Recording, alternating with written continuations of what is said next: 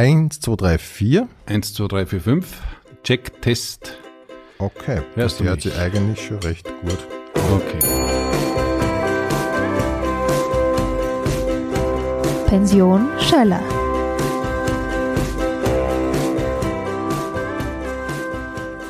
Ich begrüße jetzt in der Pension Schöller Stefan Heider. Hallo. Grüß dich, hallo. Stefan, wir beginnen mit der wichtigsten Frage, die man einem Kabarettisten stellen kann, nämlich wie bist denn du eigentlich zum Kabarett gekommen? Äh, ja, über, über die katholische Jugend, wie viele Wirklich? wahrscheinlich. Wirklich, ja, ja. na. Äh, wir haben so, äh, wir haben, wir haben in der, in der Pfarrjugend so eine Band gehabt und haben so Janssens Lieder, Musicals, das war so eben in den, in den äh, Anfang der 90er Jahre so, so Sachen gemacht und, und wenn wir da, sind wir auftreten, ja, vor, in verschiedenen äh, Pfarren halt und ich habe dann angefangen äh, zu moderieren dazwischen. Und ja, dann sind die Moderationen immer länger geworden. Und dann habe ich selber einmal ein Liedprogramm geschrieben, also dann mit, mit eigenen Liedern auch noch, so alles so sehr, sehr kritisch und für eine bessere Welt und mehr Jesus und alles, was dazugehört. Und, und bin da, und, und dazwischen habe ich moderiert und das war dann mein erstes Programm, ja. Und es ist immer bei den Liedern ist dann recht ruhig geworden und, äh, und die, und die, und die Zwischenmoderationen haben immer besser funktioniert und irgendwann waren es dann einmal nur mehr äh, die Zwischenmoderationen. Haben, ist dann irgendwann einmal wer zu dir gekommen und hat gemeint, ähm, du machst ja eigentlich schon fast Kabarett. Das so kenne ich es nämlich auch. Ja, also ich, ich habe das damals genannt, ich habe das für einen riesen Wortwitz gehalten. Also ich habe angefangen, mein erstes Programm, das war 1997, also schon eine Zeit lang her, und da war ich so, so Mitte 20 und habe das genannt ähm, katholische Kleinkunst. Ja, und haben mir gedacht, also katholisch heißt ja allumfassend und Kleinkunst, den Wortwitz, den werden sicher alle schon mal alle ganz großartig finden, ist jetzt nicht so richtig äh, äh, rübergekommen damals. Und das konnte ich heute noch nicht dechiffrieren, ehrlich gesagt. Und ich bin dann zu schlecht, Wettbewerben gefahren Ja. und war beim, beim äh, äh, Kleinkunstvogel in Graz und dann beim Gmundener Schwan in Gmunden und habe gleich bei meinem ersten Wettbewerb Kleinkunstvogel Graz gemerkt, dass das dazwischen geht, aber die Lieder irgendwie Mhm. äh, nicht kommerziell sind, sagen wir mal so. Ja. Waren Und die hab- Lieder humoristisch oder waren die tatsächlich so, Die ich sage jetzt einmal so katholisch weltverbesserisch? Also äh, nicht nur katholisch, äh, jedenfalls weltverbesserisch und ich, ich bin ja äh, ein Knittelfeller, gebürtiger Steirer. Und damals hat ähm, der Lokalkritiker äh, und der hat ähm, gedacht, hat sich gedacht, der tut mir was Gutes damit, hat, hat er geschrieben, der Konstantin Wecker des Eichfelds. Ja, und ich Wow. habe auch ungefähr mit einer Konstantin Wecker Stimme das Ganze gesungen, weil ich damals ein unglaublicher Konstantin Wecker-Fan war, oder? Ich meine, das bin ich immer noch, aber auf jeden Fall war das, war das relativ wenig abgegrenzt zum, zum Konstantin Wecker, aber halt so, ja, weltverbesserische Themen, ja, warum, warum ist es schlecht und warum ist es nicht gut? Und ich hätte ein paar Ideen und so. Und, und, und das in Reim- und Liedform. Und, ähm, ja, Okay. und, und, und bei, bei meinem zweiten Wettbewerb, aber da waren nur, nur also ein oder zwei Wochen dazwischen, also beim Gmundener Schwan dann, habe ich das schon abgecheckt gehabt. Und ich habe einen Saxophonisten dabei gehabt, ja, äh, mit dem ich halt die Musik gemacht habe. Also Klavier, Saxophon und gesungen. Und zu dem habe ich gesagt, du, ich mache die Vorrunde allein, da mache ich nur, ja, weil man, da muss man eine Viertelstunde oder so irgend sowas machen. Habe ich das gemacht und dann war ich im Finale und dann haben wir dort zwei Lieder gemacht und da habe ich noch, noch zu Hause äh, die, die Kritik von diesem Gmundner Schwan 1997 und ich bin, ihr kriegt nur einen Satz, ähm, Stefan Haider überforderte das Publikum. Nein, und das wirklich? dann, ja. Und, ja. und wie siehst du, äh, oder wie würdest du das aus heutiger Sicht beurteilen? Kannst du es noch unterschreiben so? Ich, ja, das war damals ich und das, also wir haben ja, auch was wir davor gemacht haben, so die, in, in, in, der, in der Pfarrjugend oder in der Gruppe, in der wir waren, das, das ist ja ganz klar darum gegangen, wir singen da Lieder, die werden Menschen hören und danach werden wir alle gemeinsam bessere Menschen sein, die den Planeten besser machen. Und das war ja ganz klar die Attitüde und ich denke mal, wenn man mit Mitte 20 diese Attitüde hat, ist das komplett okay. Voll okay, Ja. finde ich ja, ja. Wie bist du ähm, dazu gekommen, dass du dann so in, in so einem katholischen Kontext da aufgewachsen bist? familiär. Ja, also ich komme aus einer ganz, ganz katholischen Familie und war äh, ja mit allem, habe hab alles schon in mir gehabt, bevor ich überhaupt nachdenken hab können. Und, und dann kommt natürlich so die Jugendzeit, wo man dann so sich seine eigenen Fragen stellt und sich so ein bisschen abgrenzt. Aber ich bin trotzdem also immer, also schon kritischer geworden, aber immer, immer dabei gewesen. Und dann habe ich, ich habe dann auch Theologie studiert, bin ein Religionslehrer geworden. Und ja, das war, war sozusagen etwas, wo ich mich schon damit auseinandergesetzt habe, aber immer von innen her. Also ich war, ich bin mhm. katholisch gewesen, bevor ich mir das überhaupt bewusst sein hat können. Verstehe. Und äh, es ist ja tatsächlich immer auch nur ein bisschen ein Thema bei dir in den Programmen. Aber es gibt ja dieses Gebot, dass man sich über Gott und so weiter nicht lustig machen darf. Bist du jemals in Konflikt gekommen mit dir selber in der Hinsicht? Mit mir selber und auch mit anderen. Ja, so. ja. Also ich habe 2000, also 2014 ein Programm gehabt, dessen Titel war Sexy Jesus. Ich weiß, ja. ja. Mhm. Und äh, wenn man sich das Programm gegeben hat, hat man gewusst, dass es ist darum gegangen, wie kann ich den Rallye-Unterricht so verkaufen, dass man wer sitzen bleibt, dass sich nicht alle abmelden. Also es ist nur um genau. das gegangen. Also ich sehr, finde ich, sehr, ich kenne das Programm, ein sehr zeitgemäßer und ein sehr cooler Zugang eigentlich. Ja, ja und, und ich erzähle halt zuerst von meiner Friseurin, die hat äh, äh, sexy Hair mir verkauft, ein Haarshampoo und ich habe einfach zugeschlagen und habe gedacht, okay, also wenn man sexy davor setzt, muss das ja funktionieren. Gut, nennt es Sexy Jesus. Und dann, ich weiß nicht, irgendwann, zwei Jahre später, irgendwann auf jeden Fall gibt's eine große Religionslehrertagung im, im Stephansdom, wo alle Religionslehrer am Anfang des Schuljahres gehen alle in den Stephansdom, jeder kriegt eine Namenskarte, wer man ist und so. Und dann ist dann ähm, zur Gottesdienstfeier und dann kommt der Friedensgruß und der vor mir dreht sich um und gibt mir die Hand, sieht mir da und sagt, Stefan Heider, sexy Jesus, wie konnten Sie das tun? Wirklich also richtig Mhm. Und das ist dann schon was, wo ich mir denke, ja, also ich wollte jetzt deine religiösen Gefühle ja, nicht verletzen, eben, das tut mir jetzt leid. Oder ihre. Ich glaube, wir waren sogar bei sie. Aber ja, das, damit muss ich leben und das war dann auch von meinem, von meinem Fachinspektor damals, dass er gesagt hat, hm, da lernst du ein bisschen weiter aus, überleg dir okay. das. Ja. Verstehe. Mhm. mhm. Und das kann man ja dann auch berücksichtigen. Oder ich meine, so wie ich die kenne und auch deine Programme, die sind ja jetzt nicht darauf ausgelegt, irgendjemanden zu provozieren. Es, es es ist ja immer, es ist ja sehr eine, eine humorvolle, sehr gescheite Auseinandersetzung mit diesem Thema, aber es geht ja nicht darum, irgendwen vor den Kopf zu stoßen, oder? Na, na und ich bin immer mit allem eigentlich, was ich bis, na nicht nur eigentlich, ich bin mit allem durchgekommen, was ich bis jetzt gemacht habe, weil es immer klar war, dass es von innen kommt. Mhm, mhm. und das ja dann auch noch einmal was anderes ist, wenn jetzt sozusagen, ob man, ob man jetzt äh, den Gegenstand äh, der Satire, also ob man jetzt den Gegenstand selber angreift und eigentlich äh, loswerden will, ja, und, und wirklich aggressiv, oder ob sozusagen äh, äh, ein Thema ist, dem man, sich, dem man sich ironisch nähert, so mhm. wie ich das mache. Mhm. Ja. Aber du hast von Anfang an Erfolg gehabt, das kann man schon so sagen, oder? Mm, ja, aber sagen wir, es war immer genug, dass ich weitergemacht habe. Ich habe mich nie mhm. frustrieren lassen, aber richtig Erfolg habe ich nicht gehabt. Mhm. Und ich war 1997 beim Grazer Kleinkunstvogel und bin nicht ins Finale gekommen. Und wenn man nicht im Finale war, hat man sich dann im nächsten Jahr ja noch einmal anmelden können. Und mhm. dann war ich 1998 noch einmal äh, dort.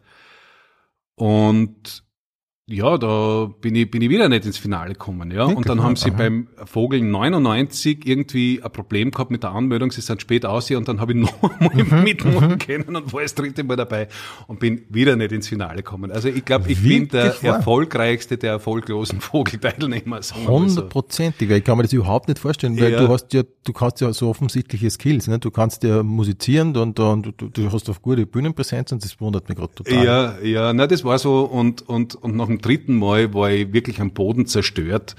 Da bin ich dann ähm, in so ein Coaching gegangen, zu einer ganz tollen Psychologin, die mich dann wieder aufgebaut wirklich? hat, weil ich wirklich auf, also ich wollte ich wollt nie aufhören. Ich habe immer das Gefühl gehabt und ich habe äh, aber eben Erfolg im Sinne habe ich gehabt, dass ich von Anfang an, also von meinen ersten Auftritten weg 97, immer wieder tolle Abende gehabt habe. Also mhm. wo das Publikum wirklich begeistert war und immer gedacht habe, naja, das muss ja funktionieren, nicht? Weil wenn es den Leuten taugt, das, dann, dann muss das ja funktionieren. Und, und, und das hat aber, wie gesagt, sehr lang gedauert. Und dann, ich habe dann 2005 habe ich in, in Kleinkunstnagel gewonnen. Ja, also, und das, also von, von 1997 bis 2005, das sind acht Jahre. Das war also mhm. schon eine lange Durchstrecke. Und von ah, dort weg ist dann schon so gewesen, dass ich auf den Bühnen spielen habe können, wo man halt hin will und, und, das, und das dann auch Publikum mehr und mehr geworden ist. Also das hat sich dann schon, von dort weg hat sich dann schon, schon, schon sehr gut entwickelt und dann war in der langen Nacht des Kabarets und so. Aber von 97 bis 2005 war es schon ein sehr, sehr harter Weg. Ja, ja, das glaube ich. Das ist schon eine lange Zeit, acht Jahre, ja. Ähm, hast du irgendeine Ausbildung gemacht? Äh, was nicht, Schauspielausbildung oder so? Oder, Ich habe Theaterpädagogik gemacht. Ja, im Theater am Ortweinplatz äh, in Graz hat es damals noch das gegeben, vier Semester. Und die habe ich gemacht und abgeschlossen. Und äh, Instrumente spielst du ja wirklich sehr gut Bass. f- Für, also soweit ich mich auskenne, spielst du sehr gut, ne? ja, danke. ich meine, ich, aber ich habe ich hab eine sehr solide musikalische Ausbildung und Eben- bin eigentlich schon, ne? äh, äh, äh, Geiger und, und dann Bratschist gewesen und habe das auf einem, einem relativ hohen Level auch gemacht und, und, und bis hin dann auch, äh, dass ich also auf die auf der auf der Musikuni Stunden genommen habe und so, aber dann äh, das nicht also nicht das Instrument studiert habe und habe ja dann auf der Bühne angefangen äh, mit mit Klavierbegleitung und Gitarre und und und da aber Bass mein absolutes Lieblingsinstrument ist und dann habe ich den auch immer mit und auch wenn ich Touren habe oder so, dann dann kann ich den jeden Tag beüben und so und dann hat er mal ein Programm im Free Jazz geheißen und von Genau. dort weg habe ich dann nur mehr den Bass auf der Bühne verwendet und und es passt dazu Stand-up irgendwie gut dazu, wenn man wenn man noch einen Bass dabei hat. Ja, ich finde auch. Irgendwie. Ich glaube, äh, Sexy Jesus und der Free Jazz waren ja unmittelbar nacheinander, Genau. die zwei Programme.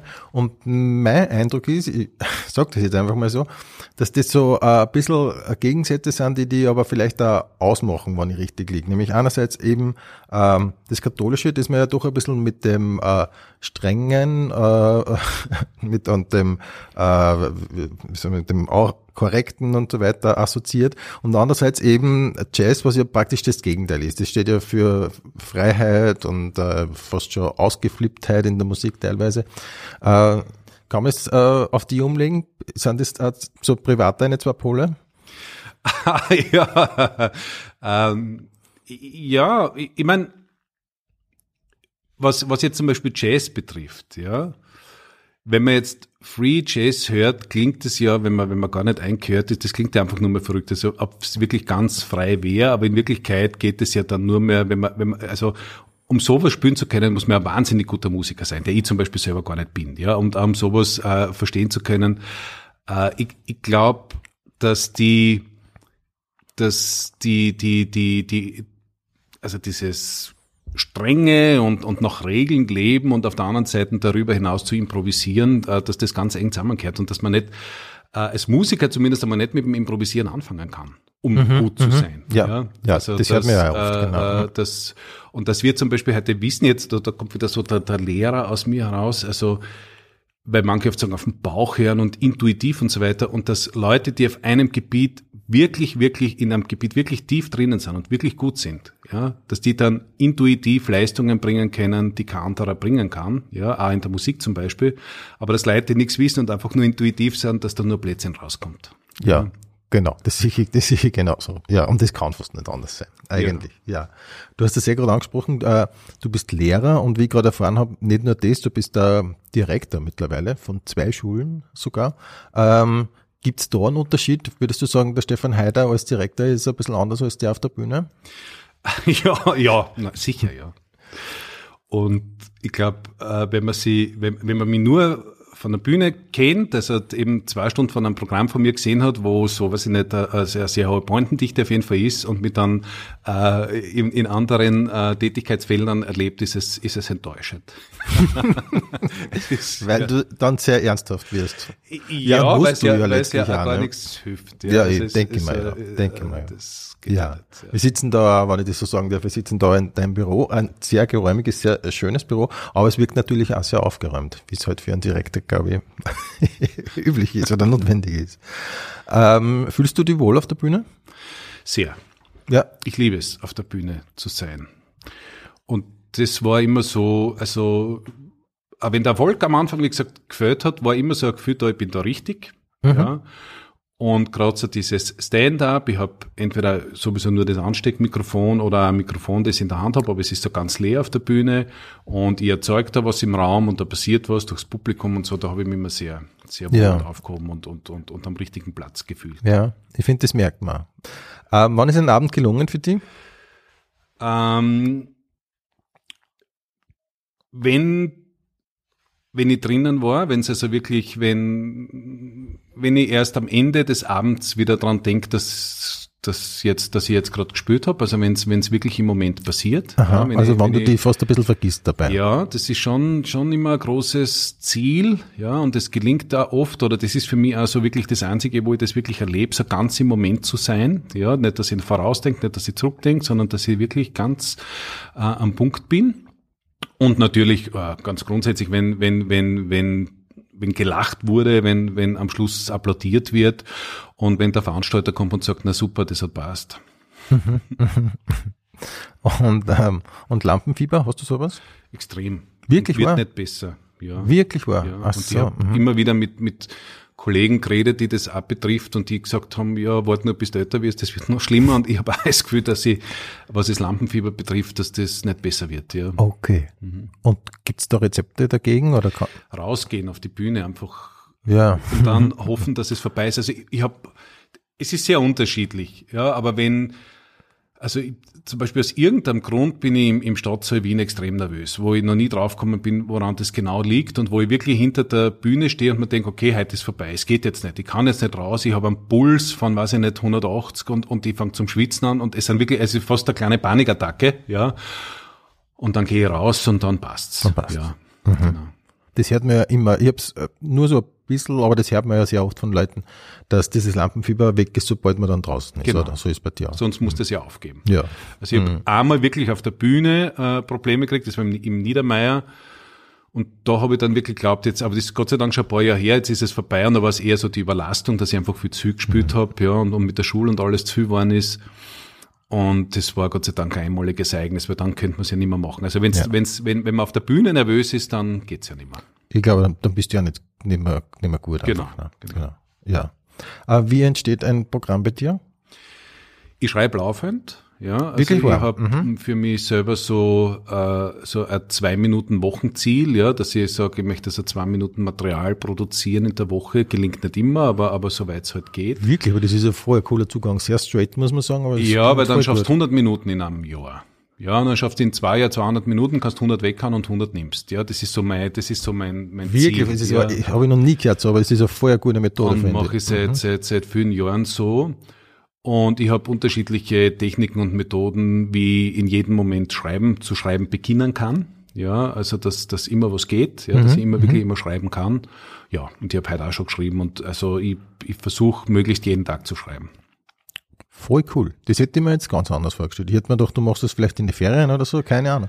Ähm, und wie, wie schaut es dann aus? Sind das äh, Notizen am Handy oder hast du ein Notizbuch? Ich habe ich hab beides, aber also es, meistens ist es zuerst einmal am Handy. Wenn's, wenn spontane Sachen sind, ist es am Handy. Und wenn ich wirklich meine Schreibsessions mache, dann geht's eh gleich in den Laptop rein und äh, gerne auch wirklich äh, in ein Ideenbuch. Ja, und also das, das, es gibt ja unterschiedliche Formen. Also wenn ich wirklich Ideen kriegen will, ist das ja eine Form.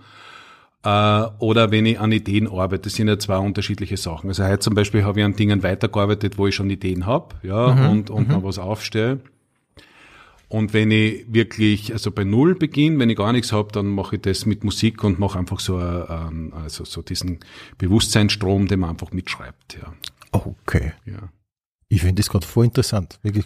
Ähm, Also ich, ich habe eine wirklich meiner, also eine meiner best funktionierendsten Pointen ist, ja, da erzähle ich, wie ich halt Bass spiele, ähm, in, in, bei so einem Vorcafé, ja, und dann spiele ich halt so einmal Sexmaschine und dann sage ich mit 13 in Wirklichkeit, du bist ja keine Sexmaschine, du bist ein Sexkraftwerk, aber du hängst halt nicht am Netz, ja, und der, der funktioniert ziemlich gut, der Gag.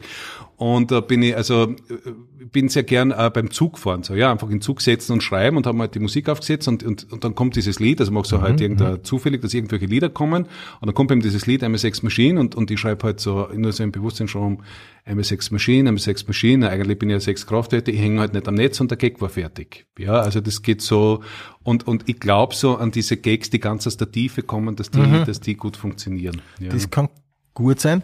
Und das heißt, du schreibst generell vor allem äh, zur Musik, also um in eine Art Stimmung zu kommen. wenn ich wirklich bei Null beginne, wenn ich überhaupt keine Idee habe, was ich jetzt machen will. Ja, wenn ich einfach nur sozusagen selber auf, ich, ich nenne das immer so, ja, da schürft man so in sich, ja, und dann schreibe ich eben eine Seite so meinen Bewusstseinsstrom mit, ja, und dann suche ich mir die Nuggets raus, die man verwenden kann. Es ist irgendwie so wie, also ich, mein Bild ist so nicht so wie wenn man Gold abbaut. Ja, da ist also sehr, sehr, sehr viel taubes Gestein und es ist alles für nichts.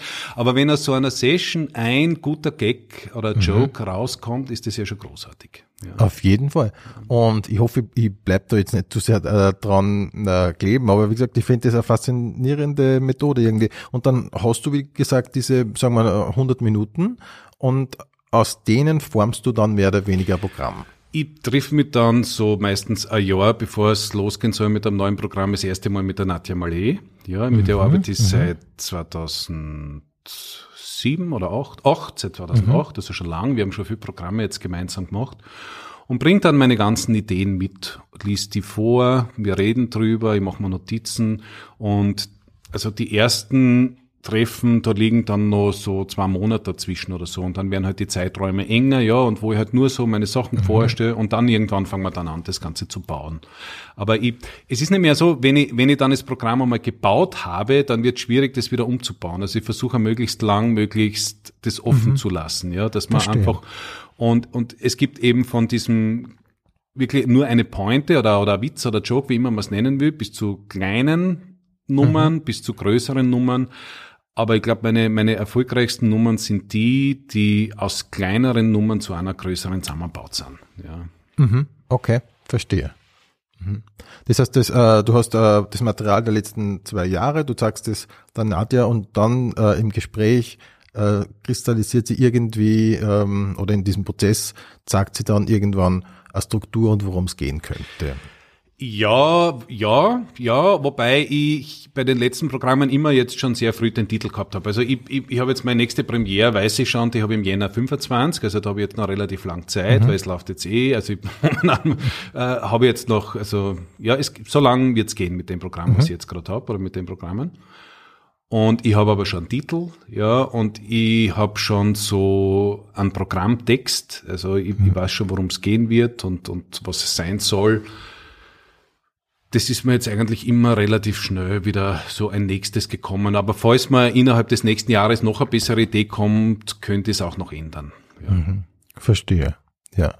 Sagst du deine Texte außer der Nadja auch irgendjemanden? Gibt es da so Meiner Frau. Korrektive? Ja, das Also hört man weil die, oft, ja. die, meine Frau kann wirklich die Texte lesen und hört sie aber wie, wie, wie sie auf der Bühne wären. Also die, die, und die, also da kann ich mich 100% drauf verlassen. Wenn die sagt, das ist gut, dann passt's, ja. Ah ja, das ist sehr gut. Und die Nadja macht dann auch Regie bei dir, glaube ich. Genau. Mhm. Okay. Über wen kannst du lachen? Wer sind so, ähm, oder wer, wer sind immer nur Einflüsse für die? Also meine, meine Helden mittlerweile, also Louis C.K. ist für mich Ja. ganz, ganz wichtig. Äh, George Carlin, ja, Ja. ich bin ein, ein riesen George Carlin-Fan. Und also ich sage jetzt, wo, wo ich also richtig, wo ich wirklich Fan bin, sind die zwei. Und wo ich ja. Ja. wirklich viel von denen weiß und wo ich, äh, meine, George Carlin lebt ja nicht mehr, ja, das ist ja alles schon, schon geschichtlich, aber auch Louis C.K., wenn, also wie der sein Neues rausgebracht hat, das habe ich mir gleich mal gekauft und so. Und das ist, Ja. Hey, erst, das, das war ja jetzt erst Sorry. vor zwei, Ja, drei genau. Wochen. Na, also, na, der hat ja jetzt den Madison Square Garden, Genau, man jetzt genau. kaufen können, genau. Ja, aber das Genau. ist eh das Programm, ja. Ah, das ist eh Mhm. das Programm, weil das Story, das kenne ich auch. Und ich wollte mir jetzt unlängst da eben das kaufen, das Neue, ah, und da sagst du, das ist eh das im Also Prinzip. davon bin ich jetzt ausgegangen. Das kann ich jetzt nicht ganz sicher sagen, aber davon bin ich ausgegangen, ja. Okay. Und wann äh, hat bei dir das eingesetzt, das Interesse für amerikanischen Stand-up? Weil ich habe das Gefühl, das ist, äh, spielt nach und nach bei immer mehr eine Rolle jetzt plötzlich. Mit YouTube einfach. Irgendwann einmal war das möglich, die zu hören. Also ich, Mhm. also das ist nichts, das ich, also 1997 habe ich kein einzig, habe ich nichts kennt, außer eben. Woody Allen. ja, genau, das war bei mir genauso. Und ja, und da waren so, also da war, das war ein ganz großer Hero für mich. Ja, für mich auch, ja. Und, und, aber da habe ich auch eher die Filme gekannt und auch ganz wenig Stand-up nur von ihm. Gibt ja, es Und- gibt ja total wenig. Es gibt ja eigentlich nur diese eine CD, oder? Hast du mehr? Nein, nein, Ja. genau. Ja. Und ja, und, und, und dann, aber eben durch, durch YouTube, auf einmal hat man sich die alle anschauen können und dann bin ich irgendwie mal auf, auf, auf Bill Burr gekommen und, und eben Louis C.K., George Carlin, äh, dann, ja, das waren, das waren so die und, und, und dann kriegt man ja ständig durch den Algorithmus irgendwas vorgeschlagen, nicht? Und dann siehst du immer mehr und mehr und mehr und dann, ja. Mhm. Wobei eben so, wirklich Stand-up und die, und, und man kann sich dann ja sehr viele Interviews von den Leuten anschauen, Ja. nicht? Was, was der George Carlin irgendwann einmal gesagt hat, was der Louis C.K. alles schon irgendwann einmal gesagt hat. Und dann kriegt man irgendwie so eine Theorie der Comedy auch noch mit von denen. Ja, ja. Irgendwie gratis und nebenbei, ja. Und, und das ist ja, also Seinfeld zum Beispiel habe ich mir für ange angeschaut, ja. Ja, also ähm, die Serie oder Jerry Seinfeld? also wirklich, wirklich sein Stand-up, was man Mhm. halt so, was man halt so kriegt, ja. Okay, ja, finde ich auch super, total. Ähm, ja, und wenn wir schon bei der Theorie sind, ähm, das ist halt so eine Frage, aber ich weiß nicht, was sagst du dazu, wenn ich die, die jetzt einfach frage, was ist Humor für dich? was ist Humor für mich? Ja.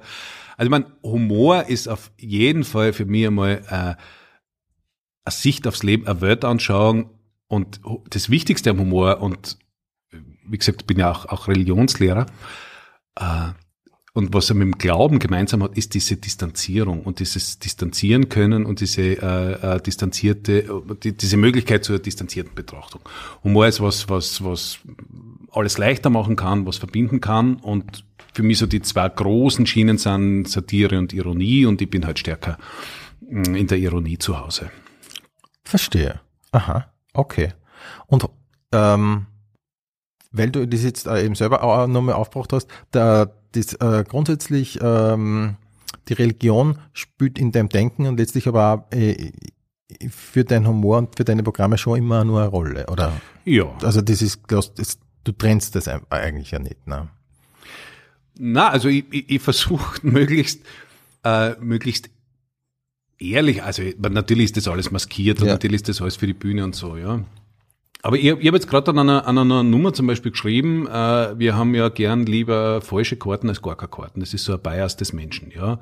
Also du bist in New York unterwegs und du greifst den Rucksack und auf einmal siehst du, hast die Karten, sagen wir, weiß ich nicht, von Amstetten mit, ja. Und du denkst, ja, besser als gar keine und versuchst irgendwie einmal zu orientieren und das ja doch, wenn man jetzt also ganz streng gläubig sein wollte und wie ich vielleicht, äh, oder nicht nur vielleicht, wie ich zum Teil erzogen worden bin, nicht? dass du einfach sagst, also die Bibel gibt es sozusagen eine Kartenform, dann kommst du doch irgendwie, äh, ja, für was ist es die Karten? Ja, und ist es vielleicht die Karten von einem Städten in New York und keine Ahnung, ja, also und solche, solche Fragen stelle ich mir. Okay. Und jetzt umgekehrt, ähm, beeinflusst das Kabarett deine Art zu unterrichten, glaubst du? Äh, mein Ort zu unterrichten, mh, also ich, ich glaube, also ich habe vor, vor vielen Jahren eine Dissertation übers Kabarett gelesen. Und da ist es gegangen, ich glaube, die hat Frau Dr. Verena Küchler, glaube ich, hat die Kassen. Und es war wirklich eine tolle Arbeit, die ich da von A bis Z oder Dissertation, die ich von A bis Z gelesen habe. Und da ist es also gegangen um äh, die Kommunikationsform Kabarett und auch das zum Beispiel das, was mit der Predigt gemeinsam hat und so weiter. Und da habe ich mich sehr, sehr, sehr wiedergefunden da drinnen. Ja, also dass ja dieses, einer steht vorn, äh, der zählt weltanschauliche Sachen, alle anderen hören zu. Das habe ich immer für eine sehr vernünftige äh, Kommunikationsform gehalten. Und wenn dann noch dazu kommt, dass alle anderen zahlen und man selber das ganze Geld kriegt, ist überhaupt perfekt. Ja. Und äh, in der, in der, also in der, in der Verkündigungsform der Kirche, also so weit bin ich ja nicht gekommen, dass ich Pfarrer geworden werde oder, oder, oder, oder Priester eben. Und da hat es dann, hat es mir eben da so in, in diese weltliche Form ja, der Verkündigung geführt. Und da äh, ist, glaube ich, die, die, die Klasse und, und die Bühne hat da schon viel gemeinsam, ja. Ja, das konnte ich mir auch vorstellen. Und ähm, darf ich dir das so fragen, ähm, wie läuft äh, Religionsunterricht heute oder bei dir? Äh, Was lehrst du konkret? Vielfach spricht man ja schon von so einem Ethikunterricht. Ähm, versuchst du äh, Werte zu vermitteln oder äh, geht es wirklich nur um die Geschichte, die in der Bibel erzählt wird? Also ich bin ja zum Beispiel in, in also in zwei BHS-Schulen, also berufsbildende höhere Schulen. Und wir haben ja mittlerweile einen Ethikunterricht verpflichtend in der ersten und der zweiten. Das steigt jetzt dann auf. Also Ethikunterricht gibt es schon, aber ich bin eben katholischer Religionslehrer. Ja, ich habe da an der Schule, da kann man vier Sachen sozusagen aussuchen. Ne? Du kannst Ethik gehen oder evangelische Religion oder muslimische Religion, also islamische oder eben katholische Religion. Und, und das ist schon was anderes, obwohl es natürlich ethische Fragen überall gibt. Äh, aber also es gibt ja logischerweise einen Lehrplan, ja, und, und der das, der das, ähm, äh, der das auch bis zu einem gewissen Grad vorgibt. Aber es ist schon klar, um was es, um was es geht. Aber natürlich immer mit der Offenheit und anders kannst du ja gar nicht mehr überleben als Religionslehrer, ja, mhm. dass du das äh, äh, äh, zur Diskussion stellst. Ich meine, du kannst ja trotzdem sagen, ich bin von etwas überzeugt oder ich glaube irgendwas und ich kann äh, gut damit leben, dass wir über das jetzt reden und diskutieren. Und ich kann ähm, eure Meinung nicht nur, nur tolerieren, sondern wahrscheinlich auch die meiste Zeit akzeptieren und, und, und wir können uns da gut auseinandersetzen und, und wir wollen ja im, im, im letzten fragen wir uns einfach, was, was, was tun wir da, was ist der Sinn des Lebens, mhm, wieso, mhm. wieso äh, sollten wir uns bemühen, wieso mhm. sollte ich, ähm, sollte ich gut, äh, ethisch gut handeln, auch wenn es mir vielleicht einen Nachteil bringt und sowas. Also das sind ja, das sind ja ganz, ganz wichtige Fragen. Und eben diese Grundfrage, dass du sagst, okay, ich glaube zum Beispiel, äh, dass ich äh, ein, dass ich erschaffen bin und dass mein Leben einen Sinn hat, dann sage ich das jetzt einfach einmal so, ja. weil beweisen habe ich das ja bis jetzt noch nicht können. Ja, ja aber ich, ich bin da eigentlich, im Grunde bin ich da bei dir. Ähm, wenn aber jetzt, sagen wir, ich der Schüler bin und ich zeige auf und äh, sage, äh, Herr Professor Heider äh, hat äh, Gott in sieben Tagen die Welt erschaffen oder war es doch der Urknall? Was sagst du dann? Ja, äh, also das, das ist ganz klar. Also du musst als Katholik längst nicht mehr dran glauben, dass die Welt mhm. 5000, weil die wäre ja ungefähr oder etwas über 5000 Jahre alt, nicht? In der jüdischen Zeitrechnung, die rechnen ja von der, von der Schöpfung weg, mhm. nicht? Also, und mhm. das ist ja mal zurückgerechnet worden, wie man also diese Generationen folgen aus der Bibel und so weiter. Jedenfalls, da wären wir irgendwo im sechsten Jahrtausend, ja? Mhm. Und, mhm. äh, aber seit, seit, seit Entstehung der Welt und na, also ich bin, kein Kreationist und es muss ja, also ich, ich kenne da nicht dabei sein, wenn ich sein müsste. Ja, ja ich verstehe schon. Ja. Und, und äh, wir, wir reden heute von Schöpfungserzählungen, ja, und dass das eine literarische Gattung ist und äh, dass die Botschaft ist, äh, es ist gut, ja, und es ist mhm. geschaffen und wir haben da einen Auftrag, aber nicht, äh, das war an, an sechs beziehungsweise sieben Tagen und das vor 6000 Jahren. Ja, ja. Also wer die Bibel als naturwissenschaftliches Buch liest, das, das geht schief. Ja? ja. Und die haben wir noch, ich glaube, das war eh beim Galileo-Prozess oder so, wo sie dann sagen, okay, also lieber Galileo, du sagst jetzt, die Erde bewegt sich, aber wie hat der Josua das dann gemacht, dass er die Sonne so lang am Himmel festgehalten hat, bis wirklich alle besiegt waren und alle tot waren? Also das kann ja nicht stimmen. Und dann muss man ihm heute sagen, ja, es ist leider, stimmt leider trotzdem, es ist leider die falsche Karten. Ja, verstehe. Ähm, bist du beliebt als Lehrer? Ich hoffe. Ja, ich unterrichte jetzt kaum noch. Ja. Mhm. Ich habe sehr, sehr viel unterrichtet, über 20 Jahre als Religionslehrer, 26 Stunden die Woche und habe sehr viele Schülerinnen und Schüler da natürlich kennengelernt. Äh, und es war mir schon immer ein Anliegen, eine gute Beziehung aufzubauen. Ja, und würde jetzt einmal sagen, dann kann man das dann runterbrechen auf beliebt, ja. Und das war, war, mir, war mir schon ein. Anliegen. Aber es war mir jetzt, weil als Lehrer musst du extrem aufpassen, dass du nicht geliebt werden willst, ja, weil, sondern dass du, dass du schon in dieser Rolle halt bleibst, nicht? Und, und es wird immer eine gewisse Spannung in so einer Rolle auch sein. Und mhm. man ist, also man ist ja auch kein Schüler in dem Moment, ja, du Lehrer bist. Ja. Äh, aber, aber eine gute Beziehung zu haben und, und sonst funktioniert ja nichts. Ja? Also wenn die die wirklich nicht mögen, ja, ja. dann, dann kannst du ja gleich lassen.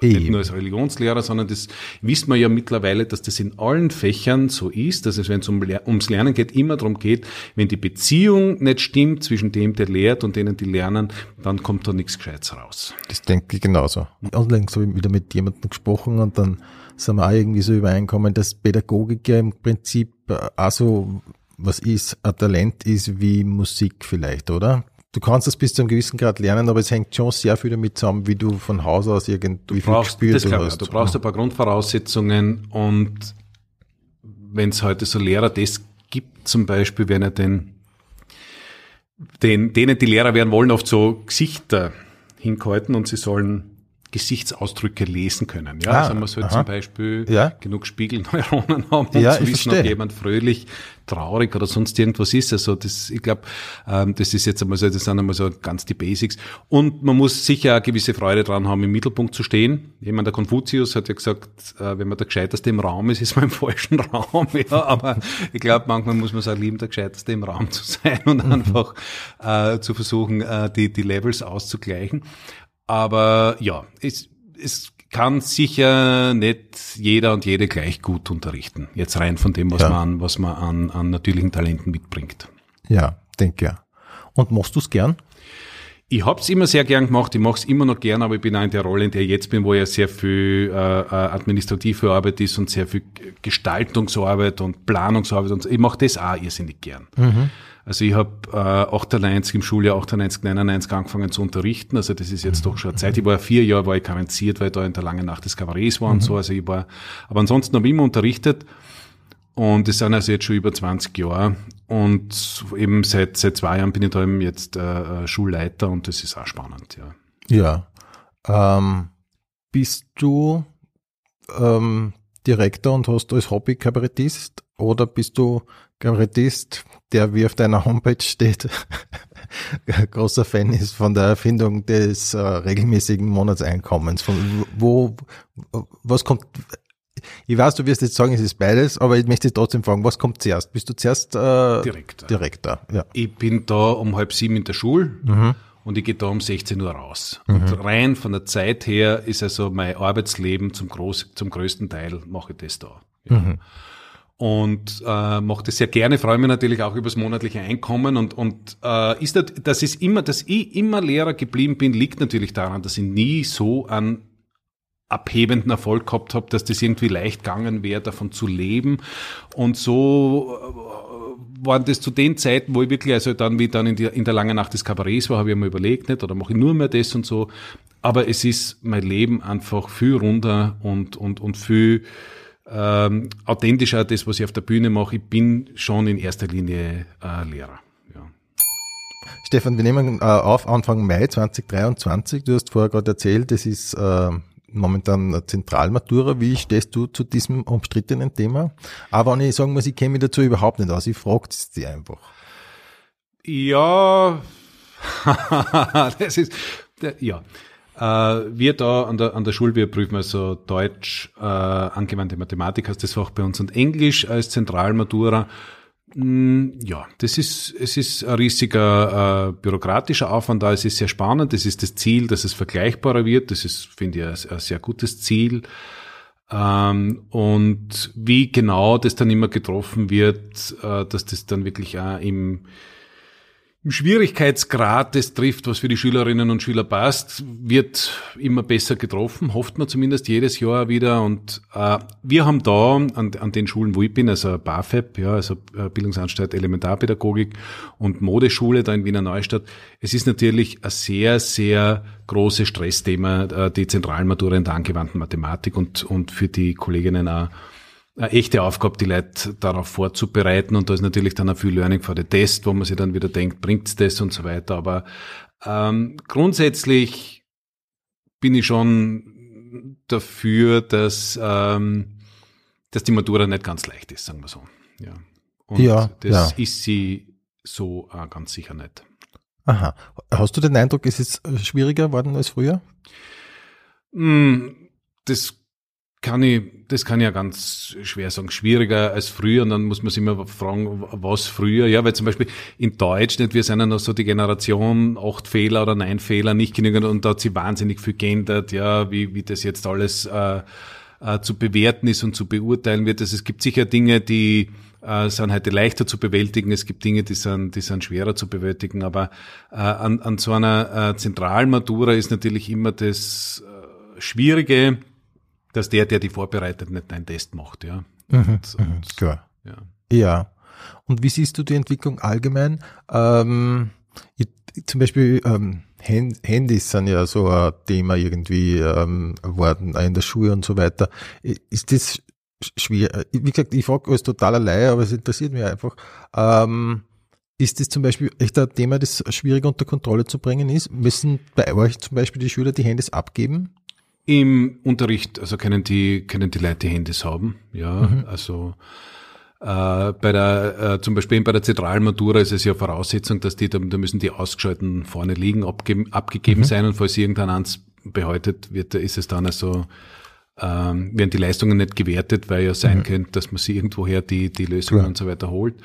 Äh, aber grundsätzlich ganz ein neues Thema jetzt, ChatGPT zum Beispiel, bin mhm. ich immer dafür, dass man solche neuen Leittechnologien, wenn sie, wenn sie entstehen, einfach wirklich aufnimmt und, und offensiv damit umgeht. Also wir machen das da an der Schule jetzt, also wir haben schon äh, oder schauen wirklich, dass wir zum Beispiel äh, ChatGPT einfach aufnehmen, weil da gibt's natürlich die Leute, die dann Angst haben, naja, dann kann ich ja irgendwie keine Hausübung mehr beurteilen, weil das kann ja alles die künstliche Intelligenz geschrieben haben, was stimmt. Mhm. Ja. Äh, gleichzeitig ist dann natürlich auch ähm, äh, spannend äh, herauszufinden, was kann aber nur bis jetzt einmal zumindest nur die menschliche und natürliche Intelligenz schaffen und wie, wie kann äh, ChatGPT da nützlich sein? Also jetzt, wir haben ja da Diplomarbeiten an der Schule, ja, und bei der Entwicklung von Forschungsfragen, äh, ja, mhm. warum also sobald es Taschenrechner gibt, denke ich mal, hat man sie verwendet und sinnvollerweise und niemand von uns kann, oder die wenigsten von uns können mit der Hand Wurzel ziehen. Mhm. Ja, und genauso äh, sind halt solche neuen Technologien äh, wichtig, dass man sie kennt, dass man sie aufnimmt, ohne dass man natürlich dabei äh, digital verblödet, ja, was ja dann die kulturpessimistischeren Kolleginnen und Kollegen natürlich ganz schwer befürchten und was ja sicher bis zu einem gewissen Grad eine reale Gefahr ist. Ja. Mhm, mh. ähm, also Frage, die immer wieder diskutiert wird. Findest du in manchen Bereichen, dass der Lehrplan nicht doch ein bisschen veraltet ist? Also die, wenn man, wenn man über den, den Lehrplan redet, also die Lehrpläne geben im Schnitt mhm. ganz viel Freiheit. Ah ja. Mhm. Und wir haben ja nicht in Österreich keine Lehrpläne, die sozusagen Stunden vorgeben. Das musst du machen und das machen. Mhm. Also der, der Lehrplan gibt sehr viel Freiheit. Und wenn jetzt eine Kollegin oder ein Kollege zu mir sagt, er oder sie kann aufgrund des Lehrplans gewisse Sachen nicht machen, das musst du gut begründen. Also der, der, der Lehrplan lässt schon viel Freiheit und dass es insgesamt aber, aber äh, ein grobes Gerüst gibt, dass man sagt, also das muss vorkommen und wenn man diese Schule macht, dann muss man äh, mit dem und äh, mit diesem und jenem äh, konfrontiert worden sein und davon gehört haben und, und, und dazu was gemacht haben. Also das halte ich schon für, für, für unabdingbar. Ja. Mhm. Mhm. Ähm, die Kabarettszene hat sich mittlerweile von Corona schon ganz äh, gut erholt wieder. Wie ist es in der, in der Schule? Ist es schon Business as usual oder habt ihr auch noch so leichte Nachwirkungen? Also die, die Corona-Zeit selber war ja mhm. extrem, nicht? weil ja, wir ja. wirklich von einem Tag auf den anderen auf Distance Learning umgestellt mhm. haben und, und da war eine irrsinnige Lernkurve da auf einmal hat wirklich jeder Kollege, jede Kollegin Zoom äh, und Teams und so weiter Sitzungen machen können. Äh, wir sind wieder jetzt im, im Präsenzunterricht. Wir waren eigentlich das, das äh, Schuljahr 21, 22 auch so gut wie durchgehend im Präsenzunterricht und jetzt in dem Schuljahr waren wir immer im Präsenzunterricht. Wir haben immer getestet, dass es, es, es hat da mhm. keine Rolle mehr gespielt. Äh, was man aber merkt, so im Sinne von Nachwehen, ist ganz einfach, dass manche Dinge zu kurz kommen sind und, und dass, äh, ja, dass bei den Schülerinnen und Schülern noch sowas gibt wie ähm, Nachwehen aus dieser Zeit. Aber mhm. was zum Beispiel äh, eins, eins vom Positiven ist, wir haben noch nie so viel Leid wie heuer beim Schulball gehabt. Ja, das war unser erster Schulball Wirklich? wieder nach, nach dieser Corona-Zeit. Also es hat ihnen gefehlt. Und genau, und es hat ihnen so gefehlt und, und, und, und wir waren ausverkauft und da das ist so ein Positives, was man noch nachholen kann. Mhm. Was hast du in der Corona-Zeit gemacht? Ähm, oder hast, hat, war das für dich überhaupt eine Art Entlastung? Also ich war ähm, am, am 4. März 2020 habe ich da Benefiz in der Schule nachgespielt, ja, wo mhm. schon die ersten Leute mhm. gefragt haben, können wir die Karten zurückgeben und kriegen wir das Geld wegen Corona. Und dann war ich noch am, am 5. März war ich dann noch in Oberösterreich in, in der Spinnerei und es war mein letzter Auftritt, bevor dann, also da habe ich dann eine kurze Pause gehabt, ein paar Tage Pause und dann hätte ich weitergespielt und da ist dann genau dieser Lockdown reingefallen. Und da war dann ganz am Anfang, also ich habe davor, so im Jahr 2019, habe ich über 100 Mal gespielt gehabt, ja, und da habe ich zuerst so ein leichtes Gefühl gehabt von, war eigentlich, bin jetzt einmal froh, dass ich gar nicht spiele. Ähm, in der Schule war es für mich ein unglaublicher Stress, wie, wie, wie mache ich das jetzt, wie, wie ja, mache ich das jetzt mit du dem Distance Learning? Du warst nein, ich war, ich war, nein, und ich war, ich war noch nicht Schule, also Ach noch so. nicht Direktor. Mhm. Und war, war, war da als Lehrer in der Schule. Aber schon äh, im, im, so im Schulqualitätsteam mit einbezogen und so weiter. Also wir haben da, also ich habe da schon äh, ein paar Sachen damit schon zu tun gehabt, aber war nicht, war nicht in der, in der Verantwortung. Und je länger das dann äh, gedauert hat, umso weniger äh, hat man das taugt, äh, jetzt, dass es einmal ein bisschen ruhiger wird. Also umso mehr ist das natürlich wieder, komm, man, man, man möchte wieder. Aber ich habe dann in dieser Zeit äh, überlegt, wie weitermachen. Habe mir alle sehr viel Zeit gehabt zum Überlegen und auch wenn man, wenn man dann auf einmal so sieht, wie, wie dem die ganzen, keine Auftritte mehr möglich waren und so weiter und habe dann in der Zeit für mich beschlossen, dass ich noch stärker den Fokus auf die Schule lege und habe mich dann äh, eben beworben und bin in diesen ganzen Bewerbungsprozess reingegangen mit Assessment und Hearing und so weiter und, und, und bin dann also in der Corona-Zeit äh, äh, Direktor geworden. Mhm. Ja, gratuliere. Das kann man immer noch, oder? Ist ja nicht so lange her, kann man, kann man noch machen, oder? ja, danke. Ähm, hast du äh, gelesen oder Serien geschaut? Ähm, das, man, du kennst den, meinen Podcast ein bisschen, du weißt, ich habe ganz gern so Empfehlungen an dieser Stelle. Gibt es Bücher oder Serien, die du empfehlen könntest? Da bin ich, bin ich wirklich, wirklich schwach, weil das so, also mich hat keine Serie jemals mehr so erwischt wie Breaking Bad. Und wirklich? ich habe mhm. Breaking Bad, weiß ich nicht, fünfmal auf Englisch durchgeschaut und fünfmal auf Deutsch Wirklich? durchgeschaut okay. oder so. Mhm. Und dann auch noch im, im, im Nachgang, und das war jetzt bis vor kurzem bei der Call Saul. Ja, mhm. also das war dann für mich auch noch, äh, das, das steht für mich so äh, raus und ich habe äh, Ozark äh, äh in, der, in, der, in der Pandemiezeit geschaut. Uh, insgesamt schaue ich aber uh, recht wenig fern. Also ich habe uh, einen kleinen Sohn und bei uns gibt's zurzeit keinen Fernseher zu Hause, weil der ist eben noch so klein, dass er, dass er ja, dass ihm noch vorgegaukelt werden kann. Es gibt keinen Fernseher okay. äh, und und und und und und schaut da schaut da ganz wenig. Mhm. Ja. Mhm. Okay. Ähm, wie informierst du dich über das Weltgeschehen? Mm, über um, unterschiedliche äh, digitale Formate, sagen wir mal so. Ja. Mhm. Also ich, mhm. ich, ich, ich lese so gut wie keine Papierzeitung mehr, aber man hat ja dann doch immer wieder so äh, digital, was man noch so reinkriegt. Ähm, aber ich, ich, ich schaue mal, äh, ich, ich höre Podcasts und ich, ich schaue mal, ich schaue mal viel an. Und ich schaue zum Beispiel jetzt schon, schon seit einigen Jahren, also man kann ja jetzt wirklich amerikanische Nachrichten mhm, schauen. Mhm. Nicht? Man kann einmal schauen, was ist eigentlich das Spannende mhm. an Fox und was ist, was ist der Unterschied zu CNN und so. Also ich, ich schaue äh, äh, da ah, wirklich, wirklich, wirklich, Aha. wirklich viel. Okay. Analoge Zeitungen hast du aber nicht? Habe ich nicht mehr, ne? Aha. Okay. Ja. Ähm, eine Frage, die äh, fast allen ähm, Gästen in der Pension Schöller äh, stelle, aber die bei dir natürlich äh, besonders interessant ist. Äh, was ist eine Sache, die man im Leben lernen muss, die man aber nicht in der Schule durchnimmt? Oder was ist die wichtigste Sache, die man im Leben lernen muss, die man aber nicht in der Schule durchnimmt? Ich glaube, in, in der Schule, also ich sag so, für mich ist oder gelingt Bildung und ist man am richtigen Weg. Du musst, du musst zwei Fragen einmal sicher beantworten können, was will ich, was kann ich, ja, die, die damit auseinandersetzen. Und dann vielleicht noch mit der, mit der, mit der dritten Frage, äh, wie mache ich daraus ein Geschäft, ja, aus dem, was ich will und was ich kann.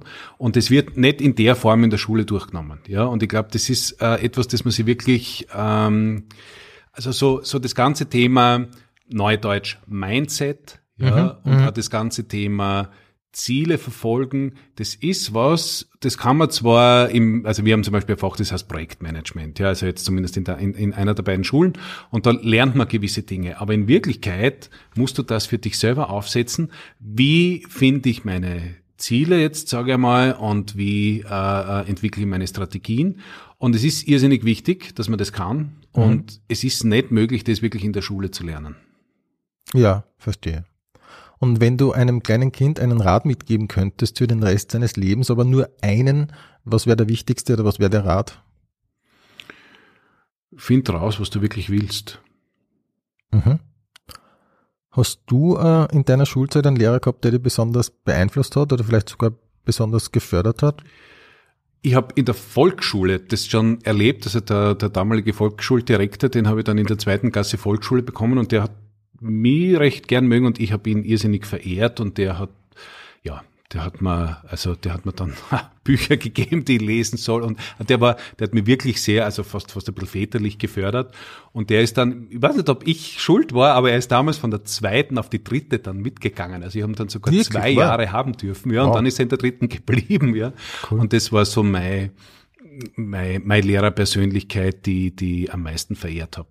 Ja. Mhm. Und ich habe aber dann auf der, auf der Uni ja noch, also da hat es dann so einen, einen, einen Universitätsprofessor gegeben, der hat so Konversatorien gemacht. Ja. Da ist man, da war der ganze äh, Theologie, der große Hörsaal vor, da waren, weiß ich nicht, äh, vielleicht 200 Leute, was für Theologie mhm. eine Riesenvorlesung ist. Und von dem habe ich übernommen, wie ich selber eigentlich unterrichtet habe dann. Also sein, diesen Zugang und, und, und wie der das gemacht hat, also das hat mir irrsinnig fasziniert und das war so dann mein, mein großes Vorbild. Ah ja, interessant. Mhm. Ähm, was auch immer so ein Thema ist, ich habe es eigentlich auch für alle Gäste in der Pensionsschule vorgesehen, diese Frage, aber äh, Lehrer und Urlaub ist auch so ein Klassiker. Was machst du im Urlaub? Heuer hast du Pläne? Ja, ich, ich, ich fahre, also wir fahren mit unserem kleinen Sohn nach Jesolo, ganz klassisch, mhm. ja, zehn Tage und als Schulleiter hast theoretisch schon Ferien, aber du musst ja die Amtsgeschäfte abschließen und dann auch wieder früh genug beginnen. Und ich gehe, also ich, ich bleib dann im Sommer wirklich nur drei Wochen richtig daheim, also wo ich wirklich gar nicht in die Schule fahre. Und die restliche Zeit äh, nutze ich für Nachbereitungen und Vorbereitungen, damit es dann am Schulanfang kein Stress ist. Mhm. Ähm, wie schaut ein perfektes Weihnachten für dich aus oder wie feiert ihr in der Familie? Ah, ja, eben, Familie, ja. ja. Also die, die, die, die ganze Familie äh, zusammenkommen, äh, eh, essen, immer ganz, ganz wichtig, ja. Also Weihnachten, da gibt's dann meistens so Raclette oder Fondue, irgend sowas, oder ja. Und ja, gemeinsam feiern und natürlich ähm, die richtigen Geschenke gefunden haben und dann äh, Geschenke austauschen und die Freude genießen. Mhm. Wobei ich natürlich schon sagen muss, ich gehe dann auch noch in die Kirchen. Also ah ja, natürlich, ja. Gehst du regelmäßig eigentlich noch? So gut wie jeden Sonntag, ja. Ah ja. Mhm. Hast du schon mal eine Sache ausprobiert, die du nie mehr wieder machen willst? Schnecken essen. Ah, okay, das kann ich bestätigen. Ich, das ist bei mir genauso. Ich habe gedacht, äh, das sollte ich einmal machen, aber das habe ich einmal gemacht, dann äh, relativ schnell abgebrochen und werde ich nicht mehr machen. Okay. Kannst du gut kochen und was ist deine Spezialität? Nein, ich kann nicht gut kochen, aber ich kann kochen. Ja. Okay. Ähm, was glauben andere über dich, was nicht stimmt? Also die Leute, die, die mich nicht gut kennen, halten mich für lustiger privat, als ich bin in Wirklichkeit. Ah ja. okay. Ich finde, es ist eigentlich sehr sympathisch, das zu sagen und zuzugeben irgendwie.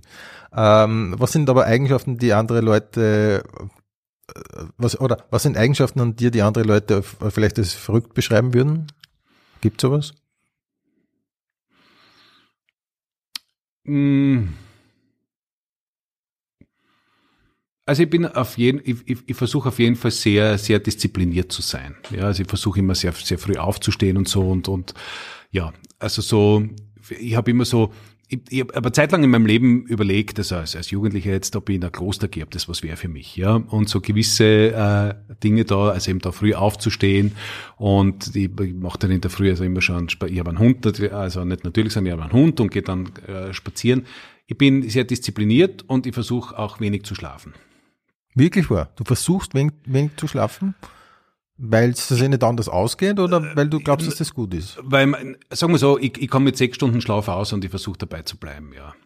Wow, aha, okay. Äh, hast du schon mal irgendwas verändert an dir, so aktiv? Ja, ja, also das war zum Beispiel was, weil ich das Schlafen jetzt gerade angesprochen mhm. habe. Ja, da, und da habe ich mal vom Arnold Schwarzenegger sowas gehört, ja, mhm. und da hat er so geredet. Und dann sagt er, und dann gibt es Leute, die sagen, sie brauchen mehr Schlaf, und dann sagt er ihnen Schlaf schneller. Ja, und das hat mich damals so angesprochen und ich habe dann auch gemerkt, wie ich älter geworden bin, ist es mir leichter gefallen, mit weniger Schlaf auszukommen. Aber das war zum Beispiel so ein Thema, weniger zu schlafen. Ja, und wirklich aktiv zu sagen, äh, drauf zu kommen, wie viel Schlaf brauche ich eigentlich wirklich und und uns dann dabei auch zu belassen. Weil wenn du sechs Stunden schlafst, dann bleiben da 18 Stunden über und da kann man schon ganz schön viel unterbringen. Eben, das denke ich mir. Ich meine, du, du leistest ja, du leistest ja jetzt ganz objektiv betrachtet wahnsinnig viel. Ne? Du machst fast zwei Berufe und die voll gut. Ne? Und also danke, ja. hört man natürlich gern sowas. Und was da, also so die, also die Selbstoptimierung, aber womit es eigentlich begonnen hat, war, äh, ich, ich habe als Jugendlicher, ich habe sehr früh zu rauchen begonnen und ich war eine längere Zeit in meinem Leben, was Alkohol betrifft, sehr, dem sehr zugeneigt.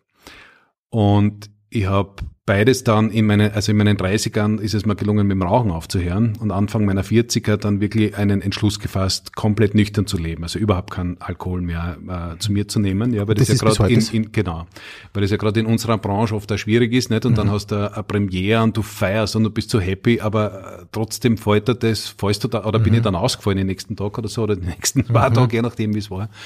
Und das war für mich der, der, die, die wichtigste Schraube sozusagen in der, in der Selbstoptimierung, dass ich wirklich aufgehört habe, schon vor, vor zehn Jahren äh, Alkohol zu trinken. Ja. Okay. Ja, das hört man ja gerade in letzter Zeit immer wieder. Und ähm, das hat sich halt bei dir jetzt einfach durchgesetzt. Aber hast du am Anfang Schwierigkeiten gehabt, das zu argumentieren? Oder was dir das berühmte ACOM und so? Äh, ich habe einmal die beste Formulierung, die ich je gehört habe, das hat der Gunkel einmal in einem Interview gesagt, also wird man sicher öffentlich sagen dürfen. Er hat gesagt, ich bin nicht praktizierender Alkoholiker.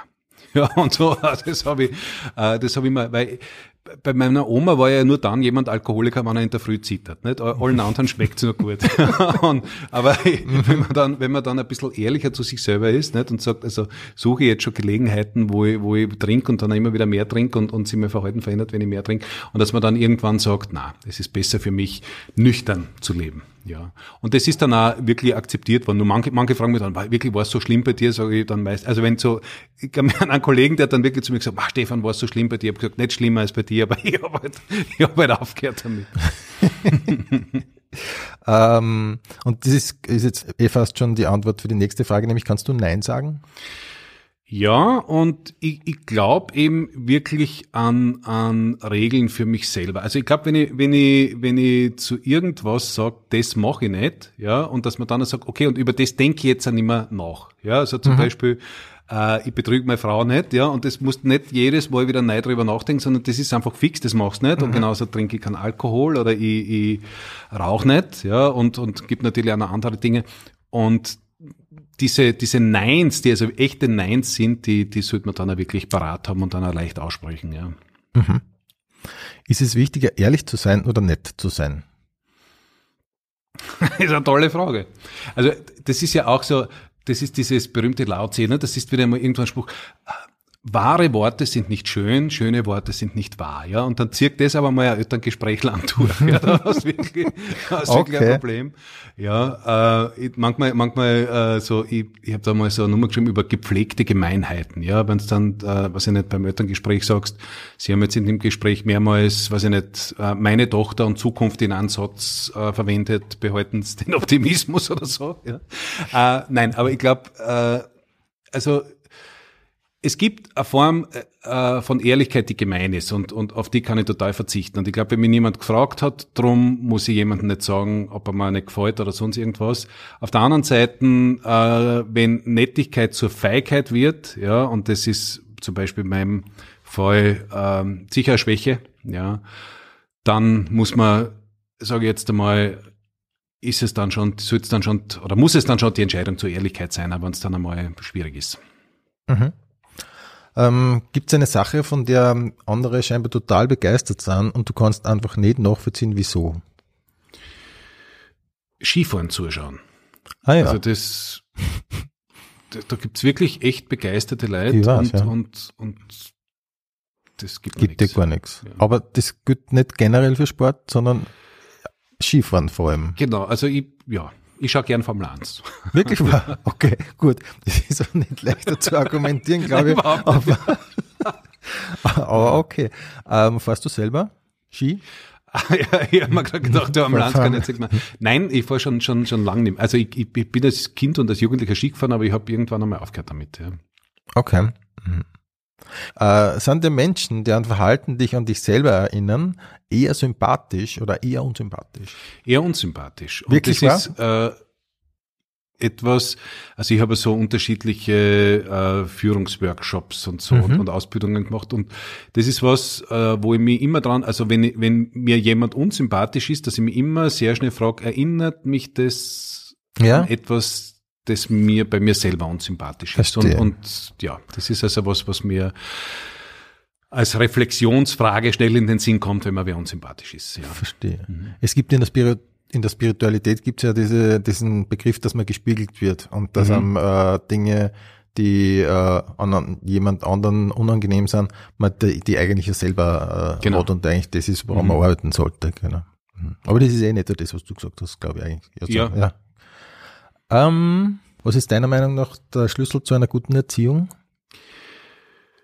Eine gute Beziehung. Liebe.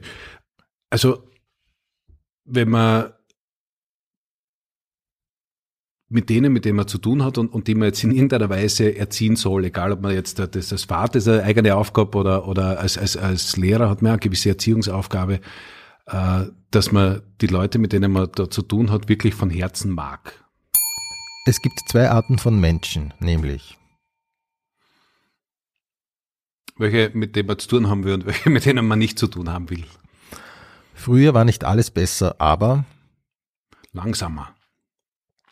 mein erster Gedanke nach dem Aufwachen ist, Ich schaff das. mein letzter Gedanke vor dem Einschlafen ist, Danke. wenn ich nicht schlafen kann, versuche ich zuerst einmal, Den Tag Revue passieren zu lassen. wenn der Wecker in der Früh läutet, denke ich oder bedeutet das, Es geht wieder los. ähm, die Geschichte von Donald Trump zeigt das. mh, vieles möglich ist und äh, ja, also es, es ist vieles möglich und äh, es ist immer gut, die Leute im Umklaren zu lassen, ob man wirklich so verrückt ist, wie man wirkt. Die Geschichte des Brexit zeigt das. Hm, ja. also es oft schwierig ist, die richtige Entscheidung zu treffen. Das eigentlich Traurige am Ibiza-Video ist, Hm. Dass sehr viel kriminelle Energie notwendig war, dass es entstanden ist. mhm. Wenn ich Wladimir Putin einen Satz sagen könnte, wäre das.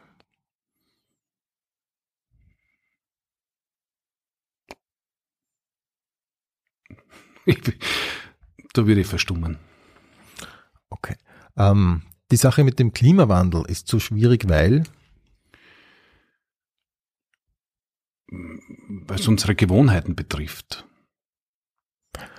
das Problem an der Digitalisierung ist, Dass wir nicht wissen, wie viel Analoges überbleiben wird und wir aber in Film analog sind.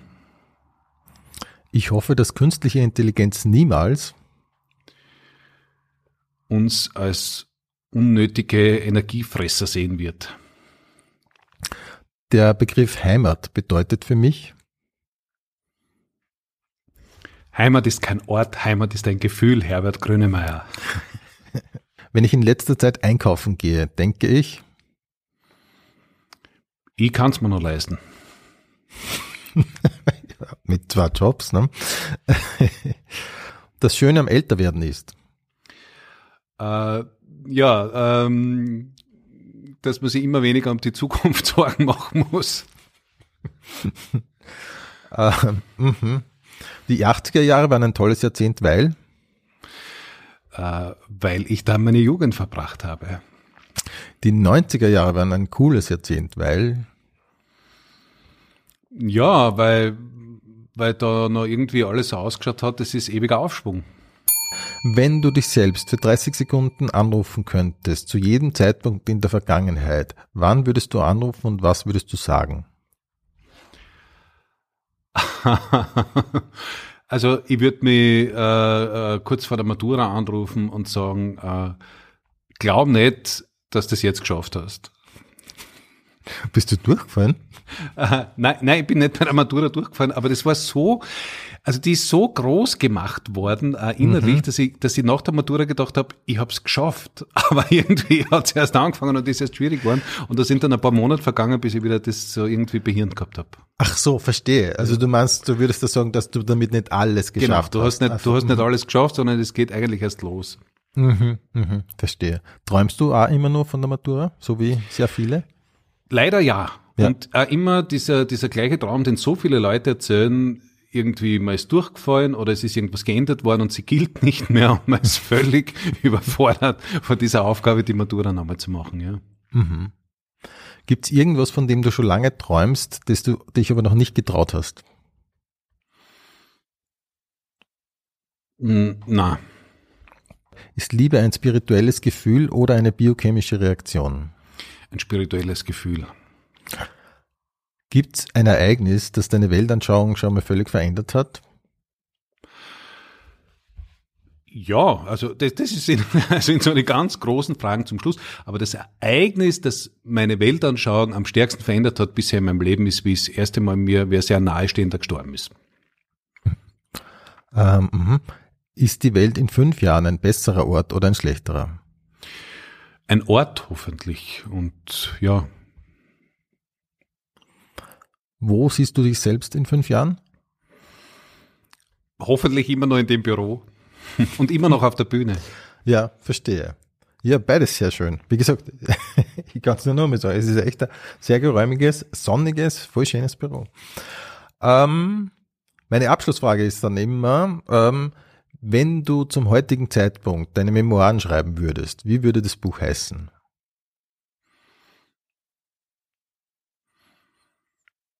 Es war anstrengend, aber es hat sich ausgezahlt. Stefan, dann sage ich an dieser Stelle vielen Dank für deinen Besuch in der Pension Schöller. Danke für die Einladung.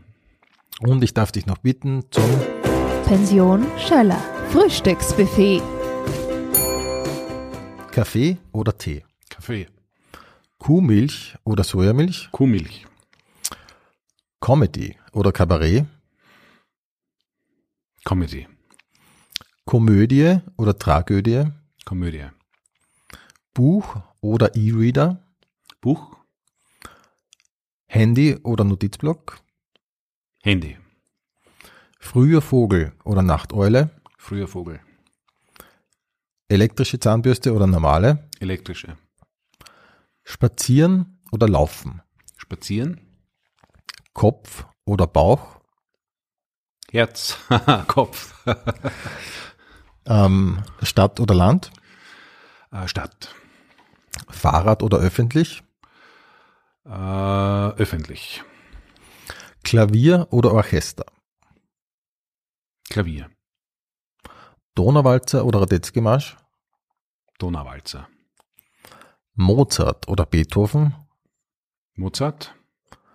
Beatles oder Stones, Stones. Madonna oder Cyndi Lauper, Cindy Lauper. Coldplay oder Radiohead, Radiohead. Taylor Swift oder Billie Eilish, Haha. Taylor Swift. mit Koriander oder ohne, Ohne. Nutella mit Butter oder ohne, Ohne.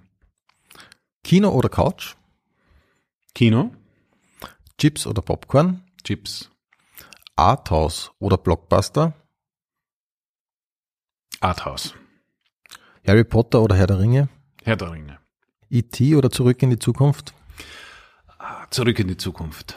mehr Geld oder mehr Freizeit, Mehr Geld. hin zur Gefahr oder weg von der Gefahr, Weg von der Gefahr. Gedanken lesen können oder unsichtbar sein, Unsichtbar sein. fliegen können oder unter Wasser atmen, Unter Wasser atmen. in der Ruhe liegt die Kraft oder in der Bewegung liegt die Kraft. In der Ruhe liegt die Kraft. Liebe mit Liebeskummer oder keine Liebe und kein Kummer. Dann Liebe mit Liebeskummer. New York oder Los Angeles, New York. Italien oder Griechenland, Italien. Übergangsjacke oder Frieren, Ja, Übergangsjacke. Haube oder Frisur, Frisur. worauf wartest oder morgen ist auch noch ein Tag, Morgen ist auch noch ein Tag. früh gehen oder bis zum Schluss bleiben, Hm, Früh gehen.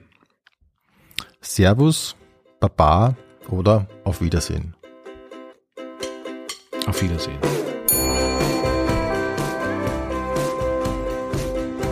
Pension Schöller. Infos und Bilder findest du auf Facebook und Instagram. Alle Live-Termine von Rudi Schöller auf rudischöller.at.